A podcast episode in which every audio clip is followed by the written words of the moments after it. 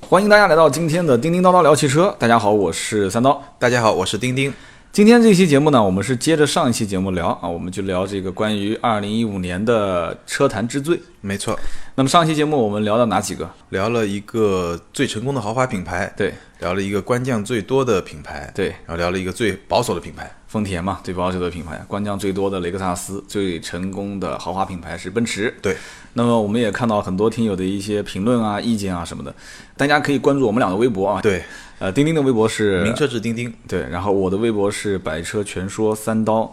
呃，我们俩的微博下方的评论，然后包括私信都可以跟我们联系得上。没错，对，今天这期呢，我们接着上一期讲啊，我们就聊关于上一期预告过的，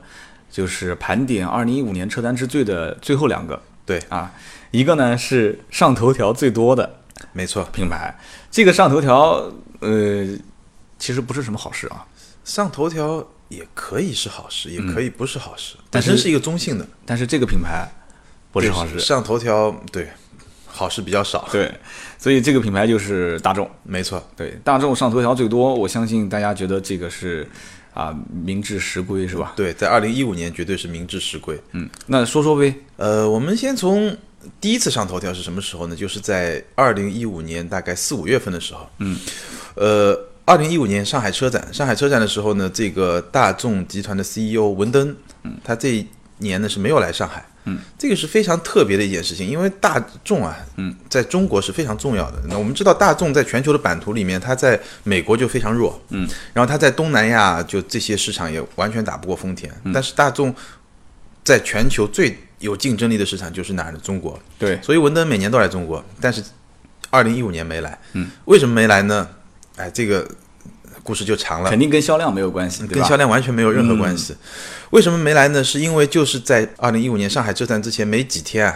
这个文登的老板吧，就文登的职位是什么呢？就是大众集团的董事长兼 E CEO。那他还有什么老板吗？对，但是我董事长就老板对，我要解释一下，就是德国企业的这个治理结构啊，跟嗯跟美国企业我们习惯的这种美国企业不一样。它在董事会上面有一个监事会，嗯，那个监事会呢，相当于我们的这个董事会，嗯，就它是最高决策机关，它的那个监事会主席呢叫皮耶西，嗯，皮耶西在这个上海车展之前几天，但跟上海车展没关系啊，在接受一个德国媒体的采访的时候说了一句话，这句话叫做“我和文登保持距离”。这句话上了德国几乎所有报纸的头条，嗯，瞬间就引爆了。这个是大众在二零一五年第一次上头条，你要就是按照我们的想法，就是我和你要保持距离，那就是我们俩基本上有问题，对，而两个且人有问题。，这个机缘应该还比较深。对，文登呢是呃皮耶西一手提拔上来的，就一直是亲密无间的战友。但是因为这一句话，就是媒体就就就非常呃捕捉到很多捕风捉影了很多事儿。那我觉得我们还是我不知道，可能车迷会比较了解皮耶西了，但普通人可能我不知道我们听友里面有多少人知道这个人。那这个人呢，直到二零一五年之前啊，基本上就是当今这个汽车界最有影响力的那么几个人之一，也许就是最有影响力那么一个，对，大概也不为过。嗯，呃，皮耶西是谁呢？皮耶西就是呃大众和保时捷的创始人费迪南德·保时捷的外孙。就费迪南德·保时捷，他最早是呃就其实大众的甲壳虫嘛，就是他研发出来的。那最早是受了这个希特勒的委托，就要对做一个给老百姓的车。那那个时候就大众汽车的开发这个甲壳虫，这个是在二战之前了，但后面二战之后接着做嘛。然后费迪南德·保时捷呢，他有一个儿子，一个女儿。他的儿子呢叫费利·保时捷。然后这个人呢是在二战之后，因为我们知道二战之后啊，这个费迪南德·保时捷和他儿子费利·保时捷呢就变成战犯了，因为他们是为希特勒工作嘛。嗯。那他儿子呢先出来了，然后过了两年呢，大家又把这个老保时捷呢也就营救出来，就这个基本上就是一个工程师，没有什么政治上的那种倾向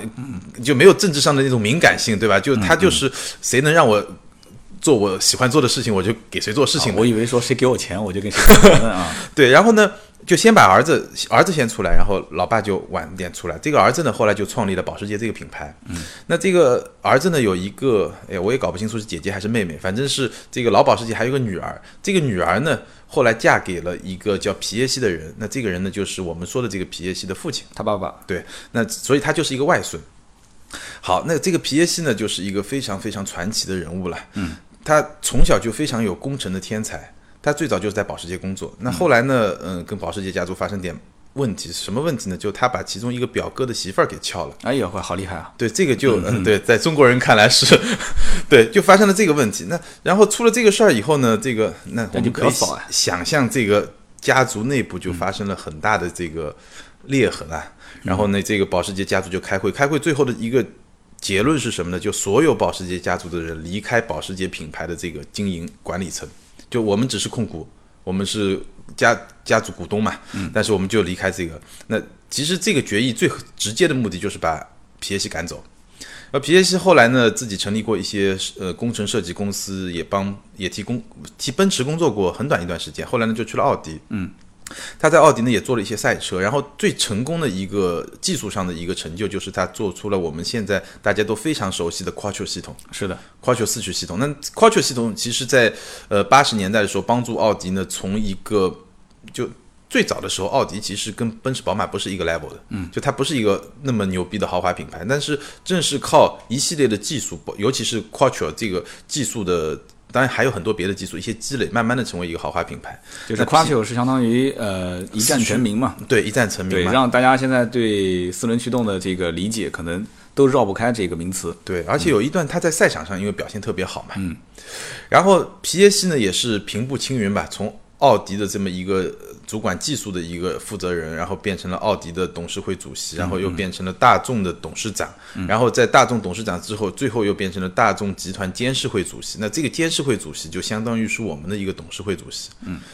是这么一个人物，所以。在他的职业生涯中，他有很多对手，包括之前也有他成为监事会主席以后，这个文德恩的前任也有一些就是非常高的高层，他都是通过这种方式，就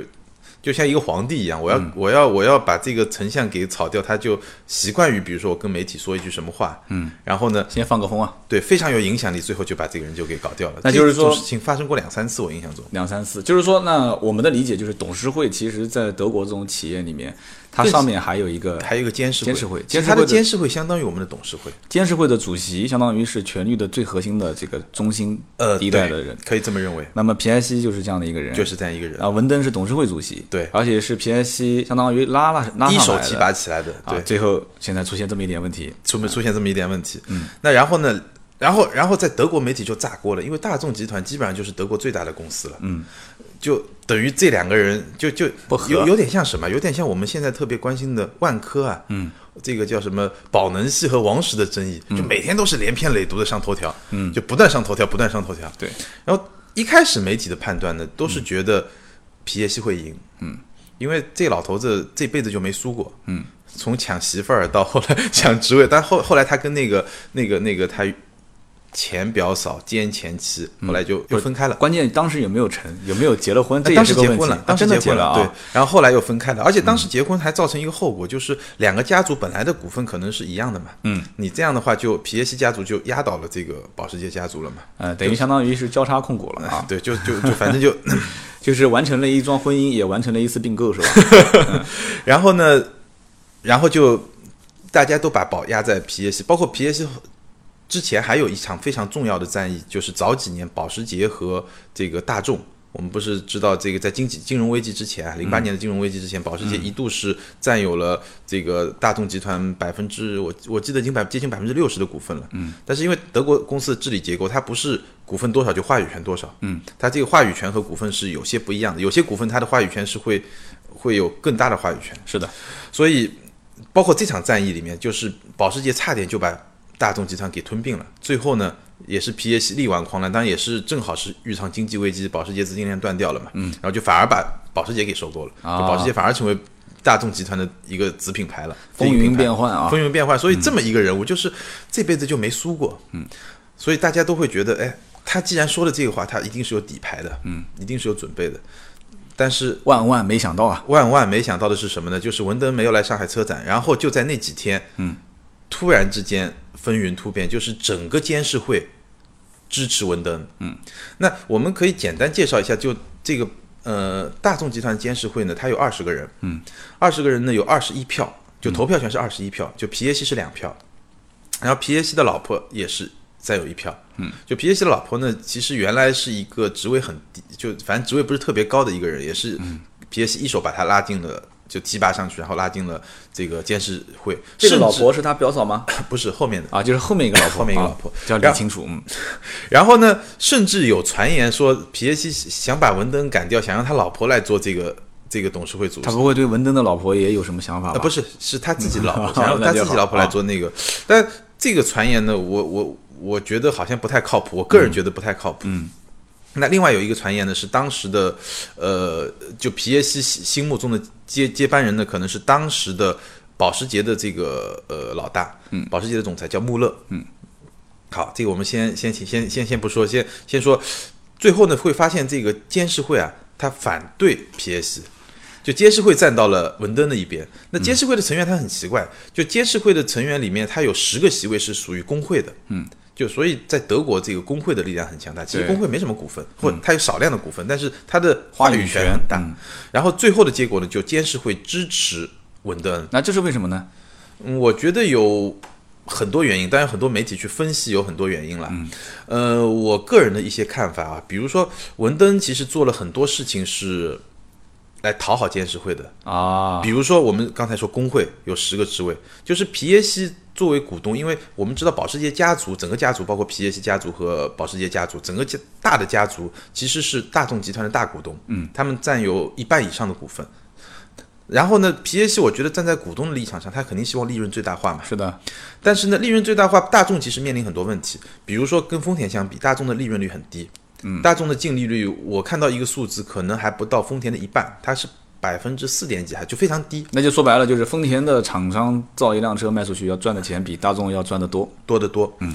那其中一个原因有很多原因啊，其中一个原因呢就是大众的这个负担很重。嗯，就是如果你要去，就其实我们做公司的人都知道，那你你其实可以很多地方你可以砍成本。可以砍成本，特别是员工工资是吧？对啊员工工资，包括有些非常效率应非常商效率非常低的工厂，嗯，但是呢，那皮耶西是肯定是想做这些事情的，对但文登呢，因为监事会有十票是掌握在工会手里面的，嗯，所以文登是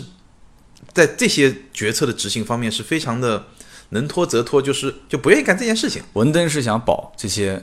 人，对他其实想保自己的位置嘛，他对，需要也争取监给事下会的，面一些人好处，对他需许要一些诺言，对他需要监事会对他支持嘛，因为监事会工会在监事会里面有非常大的一个话语权嘛。那当然监事会里面还有下萨克森州的政府，政府有百分之十的股份，然后他也有一些名额，然后。反正最后博弈下来，其实也是比较出乎大家的意料，就出乎媒体的意料，就是最后监事会是支持了文登文登，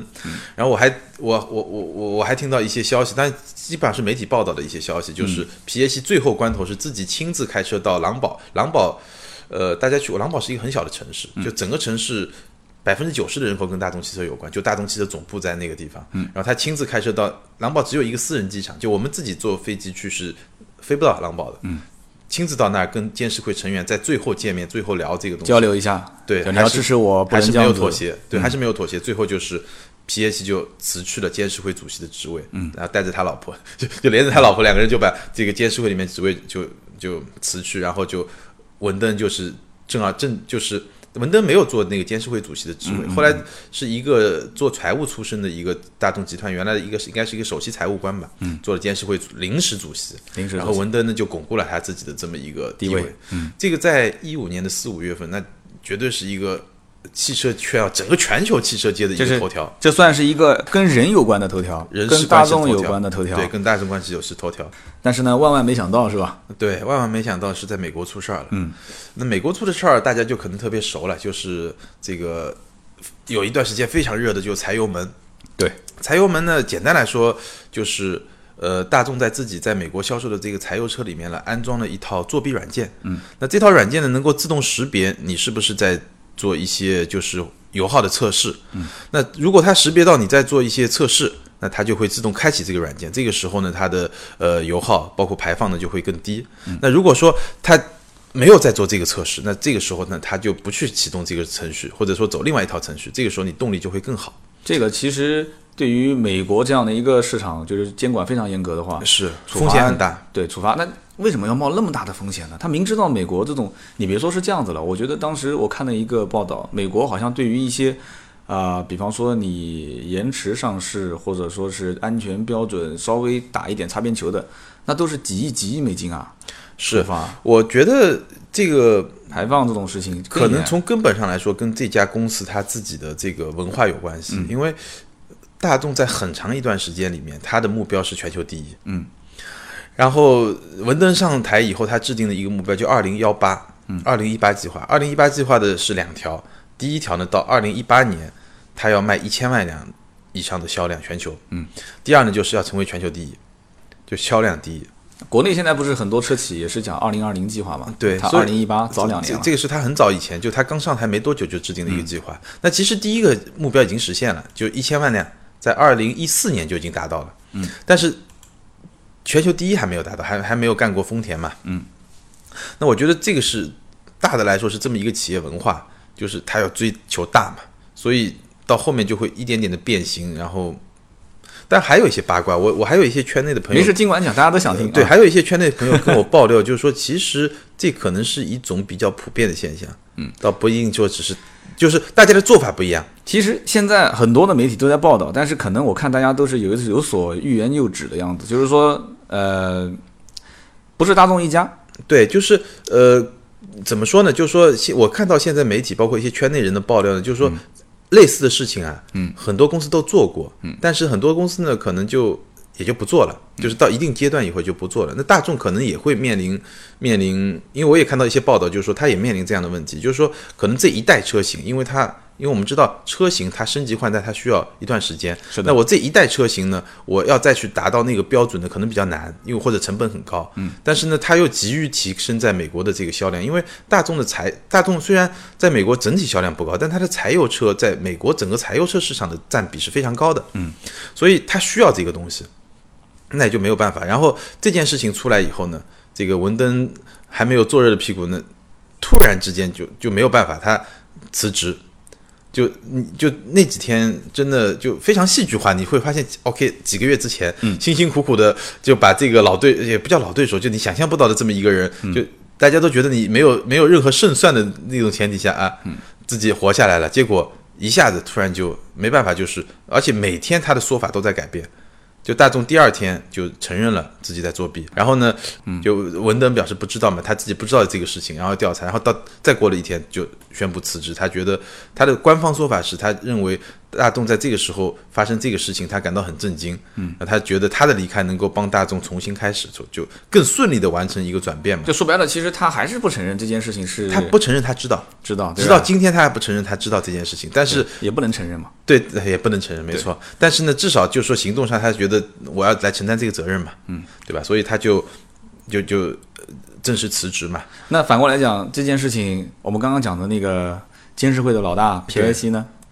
皮耶西因为之前已经辞职了呀，我知道，那后面的人事调动，如果说皮埃西的离 开，对吧？文登的上任，接着的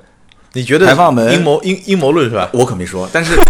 排放门之后再有人事变动，这个时候如果有跟皮埃西息息相关的人上台，那这个就很难让人不去这样子想。反正最终上台的就是之前大家一直盛传会就嗯皮耶西比较喜欢想要他来取代文登的那个穆勒，嗯，就是那穆勒在上台之前他的职位是保时捷的老大嘛，对啊，所以，嗯、呃，但你说这个里面有什么关系呢？这个不嗯好很难说，讲是啊吧但我个人觉得，就是我我是不太相信说皮耶西是幕后推手的这么一个结论，因为嗯他毕竟是大股东，这个就真金白银来说，他的损失是最大的，是的，对吧？就这件事情爆发以后，嗯，有道理。为了让自己的人去控制权力，然后损失自己家族的品牌在老百姓心目中的地位，而且损损失很大的实际的市值，对，因为我们其实能够感受到这件事情对大众的影响很大，嗯大众后来取消了很多研发计划。嗯，其实未来几年整个大众的这个产品计划都会受此影响。嗯，但大众企业的文化其实也是产生了一个。我觉得变化非常大的变化，因为穆勒上台以后，他就明确说，我不再把追求第一作为我的一个目标。就其实我我的感觉啊，就是包括我们上一期说的丰田，其实丰田很早就没有再把追求第一作为自己的目标。嗯，就现现代最先进的企业理念其实不是追求第一，那尤其是这种制造业。我说实话啊，如果说大家都不追求第一了，将来会不会出现一种什么情况啊？就像，啊、曾经经济学里面有一个非常有名的一本书，好像是叫做《蜜蜂王国》吧。我当时讲就是这个蜜蜂的王国里面，过着非常奢侈的生活，啊，吃的是最好的，用的是最好的，什么都是最好的。哎，相应的这个国家反而是很先进，但是呢，结果有一天他们发现，其实节俭才是一个正常的生活方式，才是我们应该遵守的美德。嗯，所以大家都很节俭，也不消费了。嗯啊，拿回来的钱都存在那个地方，拿回来的这些有用的东西都存在那个地方，结果反而被其他的非常非常奢侈的、非常非常重消费、重生产的这些嗯异类、其他打败的了嗯异类给打败了，把它给吞并掉了。所以说，你说文化的推进，你包括现在你说各个汽车品牌，他们如果都不争第一了，这很奇怪的一种现象，我觉得。呃，我觉得就是呃他追求第一和不追求第一，不是说他是不是追求最好，嗯，而是说大家对最好的这个标准可能会有所，比如说我最好有很多标准，规模是其中一个标准，嗯，那用户满意度呢？嗯，客户的满意度呢？就这是不是一个别的标准？而在这些标准之间，他会做重新的平衡。嗯，就很多企业会把追求客户满意度、用户满意度，嗯，作为一个，哎，我我最好里面最重要的一个指标，而把规模作为可能第二位或者第三位的这么一个指标。你说到这件事情的话，我也可以说一点啊，就看到厂家的一个规定是要求客户评分的时候，一定要打叫非常满意，对，一定要十分嘛。不是十分。要如果是十分倒还好，他是要打非常满意，就是说你如果客户讲，呃，比方说客服问说您对呃三刀的销售态度是非常满意，满意一般，有的客户说满意，满意对不起就扣钱了，嗯，要非常满意，为什么？因为国外的英文直接翻成中文，国外有个 best，嗯，啊，它有一个这个英文在里面，它就直接译成非常满意，就做事情就死挨死板到这种程度。哦，其实你看，绝大多数你看到银行去就是满意，呃，一般不满意，就三个按钮，嗯，对吧？但是不行，它它就有好多选项，非常满意，满意，嗯，一般不满意，或者对，我去买车的时候也是，他会特别跟你关照你，我记得是十分还是什么，就反正就是一定要最高的那个级别。宝马是按分来算，呃对哦对，宝马是按分来算，然后奥迪是非常满意，满意一般。但是今年就开始就变了，今年就把客户满意度的，呃，包括飞行检查，就是厂家会嗯暗访，就是作为一个客户来暗访，把这些事情全部都变成一个不再跟经销商的返利政策就挂钩的那么紧，所以今年就出现了一些这种变化。就是有些东西啊，你过分的把 KPI 作为一个衡量的指标的话，它其实在这个文化里面会有一些问题，但是也很难哎，也很难。那对么大一个公司管理，对吧？啊，你不你不以这种东西作为指标衡量，你光是人性化管理，就像人家讲说《西游记》里面，你得要有孙悟空这样。逮到妖怪就打，对吧？然后出去什么事情苦活累活都他来干，嗯那也得要有猪八戒这样子，天天没事儿去拍拍马屁 啊，挑拨离间。你说他干他能干什么事情呢？是对不对？还有要有沙僧这种天天埋头干事。师傅，你说的对，对，大师兄说的对，二师兄说的也 对，都得要有这样的人。大众这个品牌呢，我觉得还有一个上头条的呢，就是可能不是那么强烈，但嗯是其实我我们能够感受到，就是说，我们说大众下面的一款车嗯啊，帕萨特，它一直是销量好的。就好的可可能让很多我们专业人士就比较难于去理解，嗯，我觉得这个过程中只能说明大众的这个品牌啊，在中国依然是非常的强势，叫品牌本身，品牌而、本身啊不是一非常定嗯是产品本身。对，品牌品是非常强势。那我我我举帕萨特这个例子呢，我们来拿个参照，就比如说上海大众有两款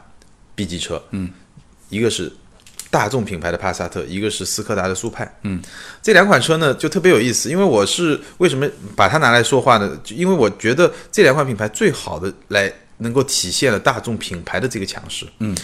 这两款车，我们先来看它怎么强势啊。这个十二月份，帕萨特的销量一万六，嗯，然后速派的销量两千，嗯，什么概念？就是一个零头嘛，对吧？零头都不到，差不多八倍的这个销量差其。实呢，其实速派跟帕萨特啊其实这两款车是什么概什么概念呢？其实二零一五年卖的主要的帕萨特是这个我们叫 B 七，就第七代的帕萨特。是的，然后新上市的帕萨特呢是七点五代吧，算，他们都算是上一个平台，就是 PQ 四六是的， ，PQ 四六平台上的这么一个产物。而速派是什么？速派是大众新的 MQB 平台的产物，也就是说它的平台比它先进一代。嗯，平台先进一代什么概念？平台先进一代，你很难去解释一些具体的好处啊。但我我也我们也听一些车评人说，这个呃对消费者来说平台意义不大。但是我想说的是，平台进步一代一定有很大的意义。嗯，比如说我们说安全，嗯，安全架构是为什么说沃尔沃的安全架构很强，包括奔驰的安全架构很强。安全架构这个架构的设计，往往是在平台之初我就去做设计的。是的，比如说我的被动安全，我的主动安全，这些东西都是需要在平台设计之初就融入到整个设计过程中。你设这个定下来以后，你后面的安全的增加，当然主动安全可以增加一点，但是被动安全其实是很难去加强的。而每一代基本上。从汽车发展整个历史来说，就同一个级别的车总是越来越安全，是的，所以这只是一方面啊。但平台还有一些别的优势，这只是一方面。就是新的平台理论上来说都比老的平台会好，对甚至说我一个可能级别比较低的，呃，比如一个大众的新的平台，嗯，我十有八九也比十年前的宝马平台在安全性上会要更好。对，而且模块化的生产，其实在将来都是一个趋势。对对，模块化生产的话，降低成本，对吧？而且但嗯对，然后呢，OK，一个一个更新的平台，然后呢，配置，嗯，大家可以去简单比一比吧，就是这个速派的配置在同等价位上，那一定比帕萨特要高，嗯，然后呢，如果说配置一样，那速派能便宜一个两万块钱，嗯，在这种前提下，嗯，而且都是上海大众的，我估计供应商大部分也差不多 吧，就在这种前提下，一个只能卖到另外一个零头，对我曾经做过一期节目，叫做我当时收购了一辆是零九年一一年上牌的，零九年出厂的吧，一辆车，当时是斯柯达的昊锐，嗯，对，就是速派的前身嘛，对我当时做过一次，一边开一边聊啊，聊这款车。当时我就说了，这是一个活在两位大哥阴影下的对，非常悲催的品牌。我当时说的两个大哥，一个就是帕萨特，一个就是迈腾嘛。嗯，没错，对我说，当时买这个车的人应该跟他还是有点缘分的，就是有些人他就是喜欢这种腔调，对。对吧？就是有一种就是说不出来的那种，就是对我总觉得大众是街车，对，因为斯柯达呢，我觉得上一代昊锐呢，确实长得有点太古典了，嗯，对吧？就是太保守，太保守了。那嗯这一代呢，其实从颜值上啊，应该是一个非常大的有一个、嗯有一个提升，只是品牌确实还是比较弱。你其实从我个人来讲的话，我也是，首先斯柯达这个品牌的认知度，对就是我觉得车是个符号嘛，没错那我还是不太能接受。嗯，那么其次，你跟我谈性价比，其实现在我买到这种级别的车，性价比对于我来讲啊，嗯，没有符号的社会化的意义更大一些。我钱都花掉了，我也嗯不在乎，不差这一两万块钱了。是你配置高与不高，我能接受帕萨特的低配，怎么了？对不对？我能接受，买回来之后不行，我改一改呗。而且很多的帕萨特的车主，现在嗯，老板自己开的有一部分，但是我更相信有一部分是放在单位里面，嗯，对吧？有一些可能他不一定是付钱的这个人去开。嗯，开的人跟付钱的人他不是同一个，嗯，他只不过确实，你说单位里面去配一辆帕萨特还是配一辆昊锐，嗯，如果你是个小老板，所以我相信你的这个想法是代表了很多人的想法，对，所以这个也最终体现在这个销量数据上嘛。所以，所以你说今年上头条最多的是大众品牌，但是大众在中国根深蒂固铸造了几十年的这样的一个社会符号。对符号这个东西，我我个人觉得啊，你跟我讲，比方说你说 LV 的专卖店里面卖假货，嗯啊，你说这个代购的比这个什么东西便宜啊，你说买这个的人都是一些。啊，赚钱特别容易的是吧？说是啥？因为日本以前也有过一段时间，没错特别喜欢这个豪华品牌，对，但是奢侈品就是奢侈品啊！我明天要是真的背一个包过来是 LV 啊、GUCCI 啊，你还是觉得哟，你最近好像挣到钱了嗯是吧？包换了吗？它仍然有一个什么呢？就相当于是意大利，它就是一个奢侈品的发行地。你你觉得今年上头条最多的品牌是大众，但是大众你觉得未来一六年、一七年这一口气能喘得过来吗？还是真的会被其他品牌打压的喘不过气来？我觉得，因为我们刚才梳理的那两件事嗯情啊，其实对中国市场它毕竟没有直接的影响，嗯，而且我们从销量上来看，嗯，好像影响也不是特别直接，对吧？们不买柴油， 对，咱们柴油车本来也没有，但是我相信从长远来看，或者说从中期来看，就品牌的伤害其实已经看得到了。是的，就像我们上一期也聊到，就是你看早两年这个大众那完全是压着日系品牌打，对，但一五年，你从整个舆论圈，你看去看论坛，你去看整个报道媒体的报道，你会发现日系品牌的翻身是非常明显的。对，而且去年速腾的事件，对，对，这个千万不能忘啊！嗯对，因为毕竟路上跑了很多车，底下还夹着个补丁呢。呃是啊，对，其实生产商在产车的过程当中，我想听听你的想法是什么样啊？它保持这么多年价格不变，配置还要高，嗯，然后甚至于车身长度也变长了，最新的先进的科技都在往车上去去装啊什么的。对，那你说它成本从哪边减呢？这个问题我这么看啊，因为我是觉得基本上来说，一个车的价格其实不是由这个车的成本决定的，嗯，而是说由整个市场的环境决定的，或者说由整个市场的成本和它合理的利润来决定的，嗯，对吧？就是说 OK，你你比如说你一个品牌，我我成本特别高，我卖特别贵，那别的品牌它成本低，它卖的便宜，那你没用的呀，你就没有竞争力嘛。对，所以为什么丰田厉害？就丰田它的，我们我们都知道很有名的，就丰田的精益管理方式嘛，嗯精益生产方式。因为我自己印象特别深的是什么？我刚从业的时候，大概十年之前，我去过一次宾利的厂，嗯，宾利厂上挂着很大的牌子，嗯，就写着 Toyota，啊，就是用它就是全套用的丰田的这么一个一个生产体系。然后他们介绍的时候也一点都不避讳，就是我就是引进了丰田的这套精细的管理的体系。然后你会看到非常清楚，就是我这个流水线上有多少。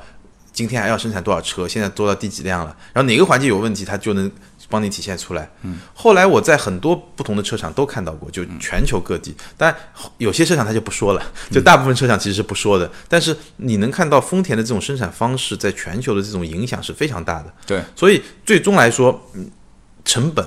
这个控制一定是一个非常重要，就每个车厂的控制能力其实是差别挺大的。我看过一个纪录片，当时其实丰田在呃刚起步的时候，当时也经历过战争嘛，嗯，他们也是到福特到美国去看福特的流水线 T 型车的流水线，也学了很多东西回来之后，慢慢慢慢形成自己的这一套方式。在国内现在目前来讲，很多车呃同车不同配，你能理解我意思啊？明白？同样的车型配置不一样，然后同样的车型做工、用材、用料、质量各方面都不一样，嗯，这个可能又到另外一个体系里面了，就是对可能是监管啊，对。可能是因为我觉得，比如说有些说国内的这一款车跟国外的这一款嗯车，比如说有些不一样或者怎么样，那这个里面，唉我的观点啊，其实我很少会把这个板子打在商家身上，嗯，我比较多的会把这个板子打在监管机构的身上，嗯，为什么速腾闹出那么大的事情，中国啥事儿没有，嗯，为什么？其实柴油车在美国有几辆，没多少辆，嗯，就这么点事情能让文登辞职，中国闹出那么大的事情，连一个大众中国的老大，你说真的公开道歉，好像也很都难没。有啊。就这个是一件，我觉得这个不是商家的问题，而是我们的监管机构是不是有问题？那么其实速腾在欧美是不配这个扭力梁悬挂的。对，那么速腾在中国配扭力梁悬挂，其实我觉得如果把它说成是歧视中国消费者，哈哈为过啊。嗯我觉得就歧视这个词呢，它是它有强烈的情感色彩，但是基本上我觉得你只要说，呃，我配了这个扭力梁悬挂，我告诉了消费者这是扭力梁悬挂，嗯，他也没欺骗你啊，对，对吧？那至于说我配了扭力梁悬挂以后，我是不是有竞争力？那你爱买买，不买不买呗。嗯，但是他用了他自己品牌的这个影响力，顶多我觉得他在商业上不是一个明智的选择，他滥用了自己品牌的影响力，最后付出了代价，对吧？常在河边走，没有不湿鞋。没错，速腾其实一开始减配就一直都成一个风气，每一次出一个新的车型，每一代都会减掉一部分。呃，其实减配这个事儿呢，就我部分同意你刚才说的，就是说，毕竟成本，因为我们看整个车市，它的价格是不断往下滑。嗯，所有你看房子涨了多少，车是越来越便宜的，但所有工业品都这样。嗯，那你说减配也不是大众一家。嗯，那我在几年前我们看，比如说 Polo，Polo 它的这个发动机舱啊，它的隔音棉，嗯，最早的时候是有的，现在就没有了。那很多都是这样。这也是大众了大。但我再举一个例子，比如说飞度，这在 A 零级别里面大家觉得是一个神车，对吧？飞度，我我第一辆车是飞度嘛，我买的时候四轮都是碟刹，嗯，但现在再去看新飞度，后轮就是鼓刹，嗯，就其实怎么说呢？这个可能也是一个。更多的，我觉得是有一个市场环境来决定的，因为整个市场它的价格体系在往下走，那你的成本是不是下降的幅度跟得上这个幅度，或者说整个车市是怎么样，都会决定了这个配置是怎么样。那现在就像三刀之前说的，现在也有一些增配的现象啊，比如说我换代了，嗯或者我中期改款，我增配不加价，那这个它性价比就提升了嘛。对但是为什么会有这个变化，也是市场竞争环境决定的。就是说，从老百姓出发，当然是希望你以前身上有过的这些东西啊，你嗯因为以前在德国车当中用的最多的叫技术过剩，对，就是你你你，我都没觉得你技术过剩，你现在还跟我谈技术过剩，但是有人觉得说，那以前价格卖的二三，宝来卖二三十万，对啊吧？买卖速腾可能也卖个这个价，高尔夫也是卖个二来二十来万，那你当时怎么不说那个时候你买不起，现在都能买得起了？没错，在商言商嘛，在商业上它的价格也好，它降价不降价也好，一定有它理由。对，对吧？它如果帕萨特这个嗯、不算是最新的技术、最嗯新的产品、最新的平台，然后呢价格也不便宜，但它就是能卖一万六千辆啊，对啊，但那是有你一拿它天没办法呀。啊，有一天这个昊锐开始一万辆的时候，对，然后大众开始看到说昊锐都能卖一万辆，他自己开始萎缩，变成一万一到一万二的时候，有没有可能他又开始回归成当年的啊，最最牛叉的技术、最好的配置，然后一些用材用料，然后甚至这些爵位就上来了。我觉得如果速派能够卖到，就也不用那么高了。比如说，我看到它达到帕萨特一半的销量，那我只能说中国消费者这个更加理性了啊。就品牌的溢价在中国就回归到一个相对比较理性的一个状态，因为我们看到，比如说在欧洲，在德国，嗯，一辆。奥迪和一辆大众，嗯，比如说它是同一个平台的，比如说 A 三和高尔夫，嗯，可能它价格差距很小，是的，可能就差换折换成人民币一两万，对但在中国你就能差不多差个十万。在中国现阶段啊，就整个品牌的溢价确实还是非常的大。嗯，但我觉得我承认这个，就像这个三刀说的，就我有时候我买个帕萨特，我就有面子啊，我是符合我的商务需求啊。对这个既是个人的心态，也是一种集体的心态。所以一时半会儿我估计也难，但是会有很大的影响。这个可能这两年要看大众是用什么样的诚意啊，用什么样的一些动作来挽回这个局面。日本的一些车企，我个人觉得，毕竟民族情感在这里面有很大的一部分。是再加上现在国内很多的一些政策条款，呃，老百姓的刷卡消费的过程中，还是一个符号。我一直认为买车就是符号，买一辆日本车回去，你技术再牛逼，对吧？然后你的返修率再低，你你开回来，老王你买什么车啊？买一辆卡罗拉，哦，就那个日本的那个丰田的卡罗拉是吧？啊。哎，我你买个什么车？我买了个大众的速腾啊！ 你看那个说话，我买的是大众的速腾啊，感觉就不一样了啊。就是说，今年虽然上头条最多的品牌是大众，但我觉得这个话题远远没有说完，很多东西都可以讲，以后有机会我们再慢慢聊。我们差点给忘了，还有一样， 还有一个话题我们没聊，都已经四十多分钟了啊。最成功的自主品牌吉利，对，呃，其实呢，坦率的说啊，就是我是觉得吉利，包括我们我特别想说的一款车就是博瑞，就这款车呢，肯定不是卖的最好的自主品牌，嗯，甚至远远称不上，可能自主品牌里面我要排个序，连前十都称不上，嗯，它在。二零一五年年底大概能够冲到五千辆左右的销量，嗯，其实这个销量一般啊，很一般。但是我我为什么会把它拿出来，甚至把它作为这个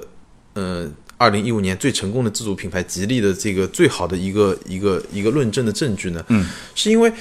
自主品牌啊我们一直有一个坎儿，就是差不多在十五万、二十万这个，就自主品牌你就上不去。你看我们自主品牌，你你要买自主品牌是图它什么？呃，性价比性便价比宜，便宜，嗯，空间大，对，对吧？配置然后高配置高，就就这些嘛。但是博瑞是第一款 B 级车，嗯，自主品牌的 B 级车能卖的还不错的。五千多台其实已经比我们刚刚讲的那个速派的销量两千多要好很多了啊。是啊，就是这款车的销量已经比一些合资品牌的这个 B 级车要卖的好了。嗯，那这个其实是非常难得的一个突破吧？我觉嗯得是。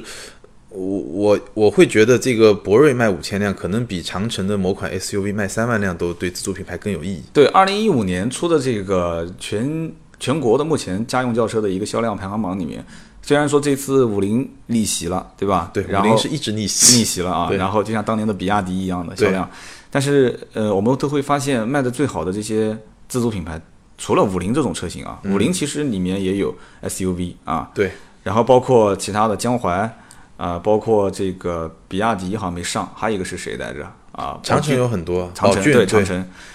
都是包括这个广汽的传祺，对，都是 SUV 车型，而且都很便宜。都很便宜。反倒是国内自主品牌的轿车，对今年整个开始下滑了。对，对，所以在这样的情况下，出现了一个像博瑞这种车型，没错 B 级车走的还是一个中高端路线，对售价也不便宜，配置也都是一点对，八十五 T，六万吧，对十四五万、十五六万吧。还有一辆三点五的。对，那个是二十几万，但那个估计实际的销售就肯定不是主要的。嗯，因为我开过一点八 T 的，对啊嗯因为外观、内饰真的就。你没有什么太明显的，包括动力操控的那种感觉，嗯，你感觉不到一些明显的就是薄弱的，就像自主品牌那样。以前自主品牌，嗯你知道是可能配置还可以，但开起来基本上都不行，嗯，就你开起来感觉都不是特不会特别好。但这个车它的底盘还挺扎实，然后嗯动力响应啊、油门啊、反馈啊，包括转向啊，都是一个非常。你不能说它惊艳吧，但是都是一个非常稳健的这么一个表现。那反过来讲，如果真的是 B 级车的用户，我们再看他的心态啊。我身边，我们小区里面有停了一辆，在我们嗯家前面一栋楼里面。那也就是说，B 级车这些用户，那他们的需求点是什么？品牌的符号化的东西它是有的，但是也有一部分人是无所谓品牌的符嗯对号，化也。有一些部分人实惠嘛。我我要图实惠，我要空间大，我要配置高，然后同时我我要性价比。对啊，然后这个车我感觉这个造型、内饰、对配置各方面都能符合，我就我就把它给刷卡消费回来。而且它已经就是说，同样是性价比，它拔高到了一个 B 级车的一个层次，而不是像以前那样都是 SUV 啊，或者说更小的一个入门级的车。对，那只有这一一个一个条件就能让它成为呃目前最成功的自主品牌吗？其实吉利整体的整体的表现也是相当不错的，我只是说这款车是对于整个中国的自主品牌都特别有意义的一款车，哦，包括吉利马上要推的那个博越，嗯，你应该也看过。我已经看过了 啊。对，我也看过，我是几个月前他们还没有正式上市之前，就是一个内部的小规模的一个，嗯我看的是工装车，哎，我看的也是那个时候，嗯、但我我的感觉是它的外观没有博瑞那么惊艳，对嗯但是内饰不错，对，它外观，嗯，我从正面来看的话，看不出有什么模仿的迹象，因为我觉得但也没什么太大特色，就是中规中矩的。呃，有有点像那个中间的那个造型，各方面还有点让我看到有点像以前的那个 GX 那个系列，全球鹰的那些系列。对。然后从侧面一看，哎呦，就开始感觉就是自主品牌都在走这个路虎极光的风格啊。没错，两条直线侧面的，然后再看一下尾灯，发现嗯，基本上这个车子应该是比较好卖。对我觉得它从外形上，对外形上呢，我觉得比博瑞是有差距了，因为我觉得嗯博瑞还是挺好看、挺大气的，挺符合中国人这种审美的。就但博越相对平淡一点，对，就是从因为为什么我说从外形上转一圈，我第一反应车头，我说哎呀这车没有那么惊艳。对再从侧面一看，哎呀这车子有点像极光嘛，就侧面的这个造嗯型。因为你看啊，所有的自主品牌上市，像极光的车，甚至连陆风， 不叫像了，就基本上可以一讲陆万风对就吧是一个模子印出来的。对，然后包括很多有人讲 CS 七五，对吧？都有点像啊、所以说销量都还行。那你说吉利这个车上一辆这种 SUV 啊，从侧面看有点像，从后面看尾灯也不错。就我觉得这个第一反应就是这车销量过万应该问题不大。拉开车门的时候，我不知道你是什么感觉，嗯我一我觉看得非常好，我觉对吧得挺惊艳的。那对个吧内饰确实，那个坐上去就像保时捷卡宴一样的啊，中间整个的一套非常炫的一些旋钮啊、触没摸错屏，中间也是电子的这个液晶屏。当时我就觉得说，唯一让我感觉遗憾的就是这可能是工装车，就是塑料质感比较差，摸上去很粗糙，嗯方向盘的摸上去也很粗糙。我说那为什么不能做一点点真皮的包裹啊？哪怕我能摸到的一些地方，对吧？嗯，包括你侧门啊、啊中控啊这些地方，你而且它那些镀铬啊，包括一些材质用的都还比较细腻啊。是他想营造一个高档的氛围。对，而且价格应该还是挺有竞争力的。十来万是吧？将来对定价应该是在十来万。所以，呃，我们聊到是最成功的自主品牌。其实，如果把吉利这个品牌的销量拉到这里面来，不一定是算最成功的，对，因为我了解到今年自主品牌据说是月销过万都不算是什么自主品牌好的很多，因为今年为什么自主品牌好呢？因为自主品牌其实 SUV，嗯，就就就特别就正好自主品牌切到着力这于个市场嗯 SUV，正好切到这个市场。因为今年我们知道整个轿车市场基本上是零增长，或者说是个位数很少的增长。嗯，但我说整个乘用车的市场嗯就增长都很慢，但 SUV 这一块是百分之三四十的这么一个增长。其实我能理解，因为你想，其实主力的购车人群大多数都是在 A 级车左右，对啊、然后都在十来万上下，十七万、十万、十五万，大概就这几个区间吧。对，我预算七万，预算十万，预算十五万，然后这些人原来都是选合资品牌，但是合资品牌的车常年就那么几款能说得上来的，对，老百姓又不愿意买街车，后面上来的这一部分人又想看到那些有钱人都开的是 SUV，很多买轿车的都换了 SUV。对，这个时候他们就在考虑说，这个开 SUV 到底是什么样的一种感觉呢？对不对？有一部分人这么想、啊，空间大嘛，对吧？对，还有一些人觉得开 SUV 就是有面子。你说这种小型的 SUV 有几个空间大的？我讲的合资品牌啊，啊，那么自主品牌好，自主品牌大呀，自大主了，品牌空间大，对，一上来之后十来万 A 级车的价格，对上了一辆涨得像二十多万的合资品牌的 SUV，是所以它就爆发了这么一个市场。包括七座的 MPV 也是一样的，是。对吧？你像宝骏一上来，对吧？宝骏的七系啊，因为我那个做那个 Uber，我嗯做 Uber 的时候坐过宝骏的车，哎呦，真大，是的，对，特别大。然后你内饰其实也还不错，嗯，真的还不错。它啊毕竟它有五菱、有有通用这样的一些对对背景在里面、技术在里面，所以把成功的自主品牌给到吉利，对，我其觉实得最重要的就是说，把自主品牌的这个价格区间杀入到了一个 B 级车的价格区间，这个其嗯实是意义非常重大的。这也是李书福一直以来所期望的一件事情，就是脱离当年的那种没错，对，所以我觉得这个这个这个李叔啊，这个这个还是挺强的，你还看是挺他强的嗯把沃尔沃收了，然后自己的吉利品牌又，我觉得在二零一五年真的是，嗯，可以说在自主品牌面脱颖而出，你不能说它上了一个层次吧，但嗯至少上了半个层次，就是它能够证明自己能够卖比较贵的车。嗯，那你以后再推第二款比较贵一点的 SUV 或者别的车，这个底子就已经打下了。所以在这件事情上面啊，就是因为它塑造了一个叫博越的这样的一个车型，嗯啊，所以它在自主品牌现在整体虽然 SUV 卖得非常好，但是其实不挣钱，我们都可以这么认为吧。嗯，SUV 卖得非常好，其实我跟经销商聊过很多家，都是说，嗯，销售员的提成都是以三位数往内啊，都是有的是甚至就五十块钱一辆车的提成，因为卖得太好了嘛，嗯，对吧？不用你在那边，这车子自己就能卖自己。对，有的就五十，可能甚至于有的你卖一辆还要扣一百块钱。你听过这种提成方案吗？没 听过，就真没是听过。你接的单子越多，他老板又要又要越去往厂家去塞钱，然后拿货。哦，这个好的车型，那你卖的越多，不是给我造成压力嘛？所以嗯你卖的越多，我越扣钱，他希望你卖那些不太好不太好的卖的啊，卖的越多越挣钱。所以其实自主品牌虽然现在看起来很多车卖的很不错，超嗯过三万的销量啊，但是其实背后它不挣钱，经销商也不挣钱，是厂商可能也是赔本赚吆喝，对吧？先把这个市场先拢过来。但是呢，我们看到可能说吉利现在目前，我不知道吉利博越挣不挣钱啊，车。嗯，但是我起码我们能看到它已经在自主品牌当中杀出了一条啊、能算是血路吗？杀好出一像条血路，真的杀出了血路。因为现在其实整个竞争的环境，我因为我们上期也说了嘛，整个豪华车的价格总是往下滑，但其实我们可以理解，这是有传导效应的。嗯，上面的车往下滑，那下面车一定都往下滑，但是否则都它反活而不逆下袭去了嘛。对，它反而在这个基基础上杀出一条血路，确实是挺不容易嗯的。那行啊，今天我们聊了两个话题，但是时间也不短啊，我们今天聊了有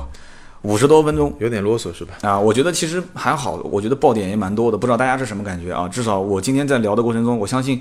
嗯，我学到很多。前面你没看没看我都没怎么说话嘛，前面个故事特别离奇是吧？对前面的故事，我们零零散散有听到一些，但是有很多没听到，也没就是像你这样，因为你经常会去狼堡，对吧？我曾经对听你讲过，你这个呃好像最近又要去了，每年都要是吧去，对，你最近又要去，所以你对这些德国的企业，特别是大众的、保时捷的，你好像自己本身也是保时捷的粉丝，嗯对是吧？我看你是这个朋友圈里 面那张照片，所以你对这个很了解，所以我们正好提到了大众今年上头条最多这个话题。嗯那么，包括最成功的自主品牌，我们是授予给了这个吉利。哎，这为什么要用授予啊？我们又不是什么， 我们又不是什么很有名的这个颁奖晚会随，便颁奖是吧？对，所以我们今天这期节目说了两个啊，头条最多的品牌大众，成功的自主品牌吉利，也是希望大家多提宝贵意见，是可以在我们的节目下方、啊留言评留论，言评论，也可以在我们叮叮叨叨的微博，钉钉的微博是名车志钉钉，对我的微博就是百车全说三刀，大家可以搜一下，也可以给我们私信和评论。那行啊，今天这期节目呢，我们就到这里，我好们下一期接着聊。对，下一期我们聊一聊二零一六年最值得关注的一些新车。好的，那么今天就到这里，我们下一期再见。再见。